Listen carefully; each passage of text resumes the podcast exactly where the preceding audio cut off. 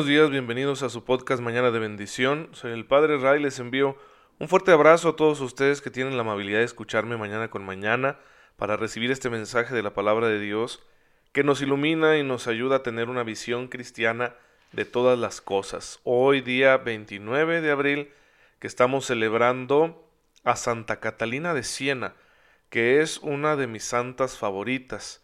Eh, una mujer muy sencilla, que sin embargo desde pequeña tuvo una espiritualidad muy centrada, muy centrada en Cristo y especialmente en Cristo presente en los pobres, a cuyo servicio ella se entregó por completo, una mujer completamente consagrada a la voluntad de Dios. Eh, yo tuve la oportunidad de leer una biografía de Santa Catalina, escrita por una célebre escritora noruega, Sigrid Undset que es una maravilla de literatura esa biografía.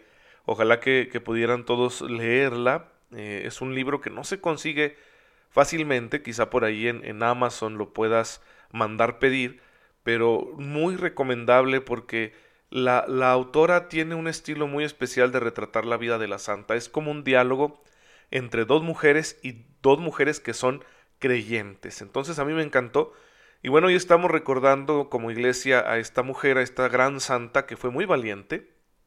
Fue una de las que cuando los papas habían abandonado la ciudad de Roma por motivos políticos, insistió, insistió al papa a que regresara, porque su lugar estaba en Roma.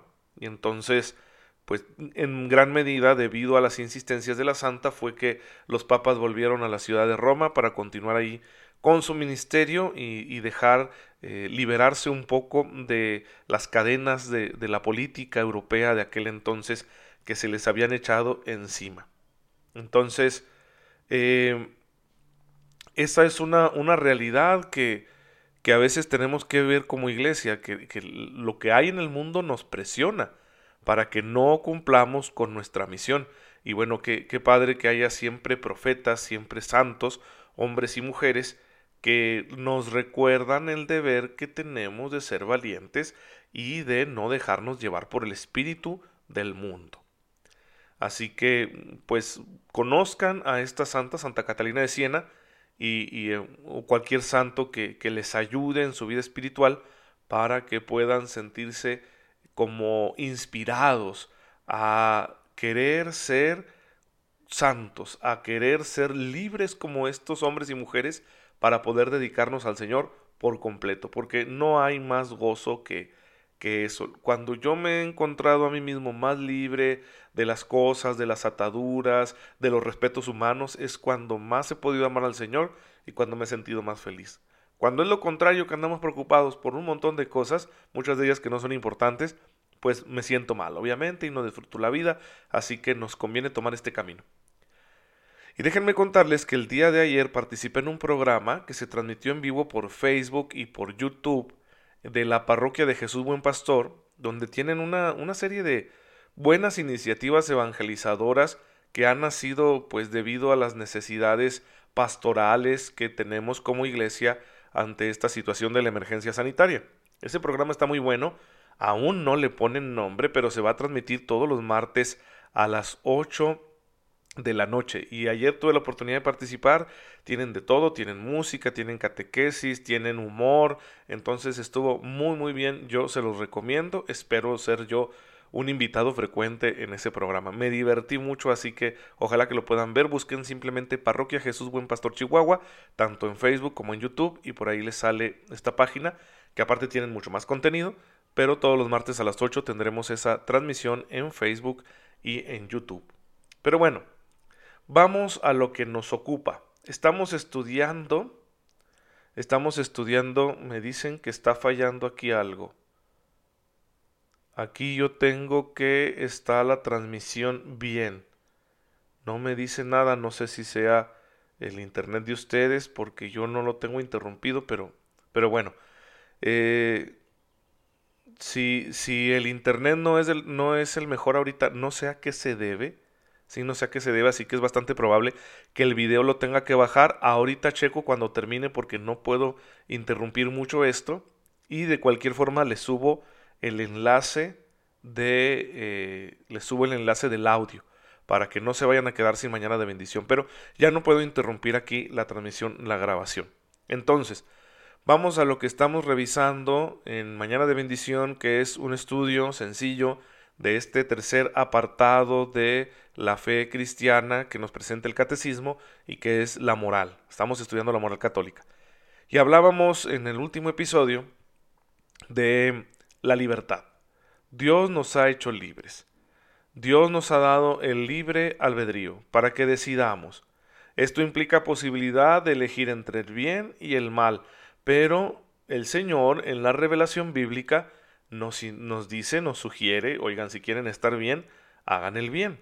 Es decir, Dios no es indiferente ante nuestras decisiones. Que Él respete nuestra libertad no significa que sea indiferente a si hacemos el bien o hacemos el mal. Mm, además de esto, pues hay nuestra responsabilidad.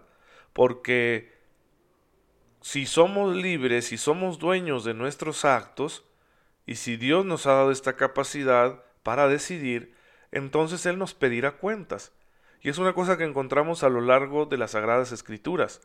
Tenemos en el Antiguo Testamento dos ejemplos muy claros.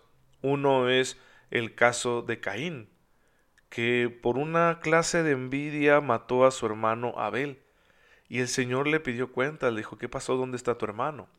Y él se quiso excusar. Pero el Señor ya sabía lo que había hecho y por eso como que lo reprendió. ¿Sí? Así somos los seres humanos desde que entró el pecado en el mundo, que no nos tratamos bien, nos hacemos daño. Bien, pues de esos comportamientos, de esas conductas, el Señor nos va a pedir cuentas. Lo mismo sucedió en tiempos del rey David. David cometió un adulterio y un asesinato, fue el autor intelectual de un asesinato. Entonces, fruto de la relación adúltera que tuvo, pues mm, nació un niño y Dios le envió al profeta Natán, que además era su amigo, para que lo hiciera entrar en razón y se diera cuenta. Sí, es una historia muy bonita porque el profeta llega y le explica con una parábola, dice, había un hombre muy pobre y tenía solo una oveja, pero la quería como una hija, y en cambio había un rico que tenía muchas ovejas, pero el día que el rico tuvo que dar una comida, no quiso sacrificar a ninguna de las suyas y fue y le quitó la suya al pobre. Y entonces el rey David dijo, ah, no, pues ese hombre, el rico, tiene que morir. Y el profeta le dijo esas palabras acusadoras muy fuertes, ese hombre eres tú. Y ahí cayó en la cuenta de su pecado, se arrepintió, el niño murió, ¿sí? Entonces fue una, una historia muy triste para entender las consecuencias del pecado y que Dios no es indiferente ante nuestras malas acciones que Dios nos pide cuentas, se las pidió a Caín, se las pidió al rey David, nos lo va a pedir a nosotros. Y en el Nuevo Testamento, esto va a ser todavía más frecuente, porque Jesús insiste en su predicación en el juicio de Dios, que a veces queremos quitarle esa parte al Evangelio, pero es real, ¿sí? Todos vamos a, a estar en el juicio de Dios, ante el juicio de Dios. Dios es nuestro juez y y no podemos presentarnos ante este justo juez sin el arrepentimiento, sin la conversión. Eso es lo que enseña el Evangelio. Que Dios no se cansa de darnos nuevas oportunidades, pero eso no significa que Él simplemente nos perdone aunque nosotros no nos arrepintamos. No, no significa eso. Por eso Jesús también insiste en el juicio. Los apóstoles en su enseñanza van a continuar hablando de ello y la iglesia no podría hacer otra cosa. Entonces hoy a veces nos dicen, ay, pues es que el que ha pecado, ¿verdad? El que ha cometido un error, este hay que acompañarlo para sanar sus heridas. Sí, sí, pero también hay que hacerlo consciente de que se enfrenta al juicio de Dios y que el Señor le pedirá cuentas de su conducta y que si no se arrepiente a tiempo se expone a sí mismo a la condenación, porque el infierno es real y no se lo imaginen como un lugar de llamas para que sean torturados los pobres pecadores. No, el infierno es un estado del alma. Es decir, cuando yo me arrepiento, no me arrepiento, me niego a arrepentirme de mis pecados y entonces el Señor me dice, ok, no te arrepientes, no quieres estar conmigo, porque sin santidad nadie verá al Señor, como dice la carta a los hebreos. Y entonces ¿Qué pasa con esa alma? Se queda sin Dios. A vivir una existencia de completa y absoluta soledad. Ese es el infierno, eso es lo que caracteriza, ¿sí? Al estado del alma que nosotros llamamos infierno y que pues a eso nos exponemos si no nos arrepentimos, si no nos convertimos. Es real, es una posibilidad real. Yo no puedo como cristiano asegurar que nadie, que alguien esté en el infierno, alguien concreto. No puedo, ¿por qué? Porque el juicio pertenece a Dios y solo Dios conoce las intimidades del alma. Pero, en un sentido objetivo, la posibilidad es real. Por lo tanto, no nos conviene arriesgarnos a ello. Hay que convertirnos.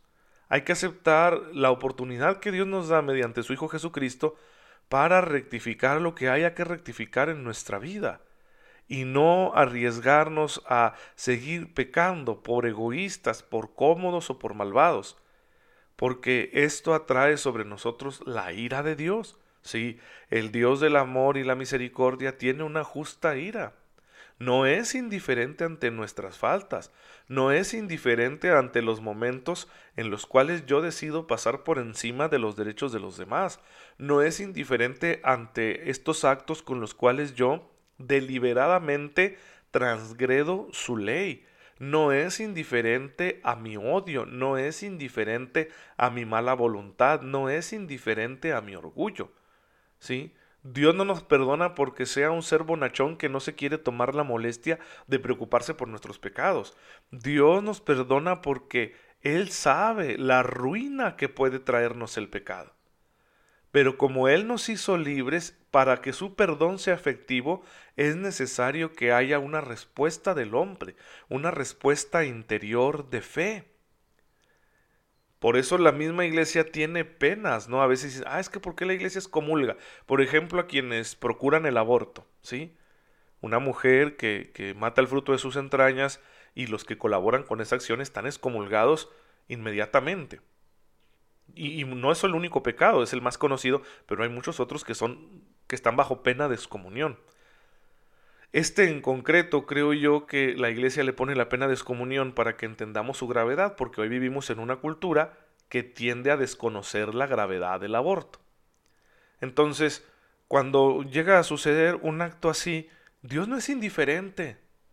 Dios tenía un plan para esa criatura y se le mató por el motivo que fuera. Otra cosa será la responsabilidad moral del individuo, porque a veces nuestra conciencia o nuestra libertad pueden estar tan disminuidas que aún en un acto muy grave no seamos plenamente responsables. Pero en un sentido objetivo, una criatura, un ser humano, murió, fue asesinado, inocente.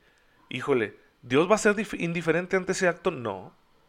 Dios no es indiferente ante ese acto. Dios no es indiferente ante el asesinato de un ser humano. Dios no es indiferente ante, eh, no sé, por ejemplo, el patrón que no le paga a sus trabajadores. O el esposo que golpea a su esposa. O eh, quien somete y, abusa de un niño. Dios no es indiferente y todos los que lleguemos a cometer un acto así estamos expuestos a la ruina de la condenación eterna, a la cual llamamos infierno y por eso nos conviene convertirnos.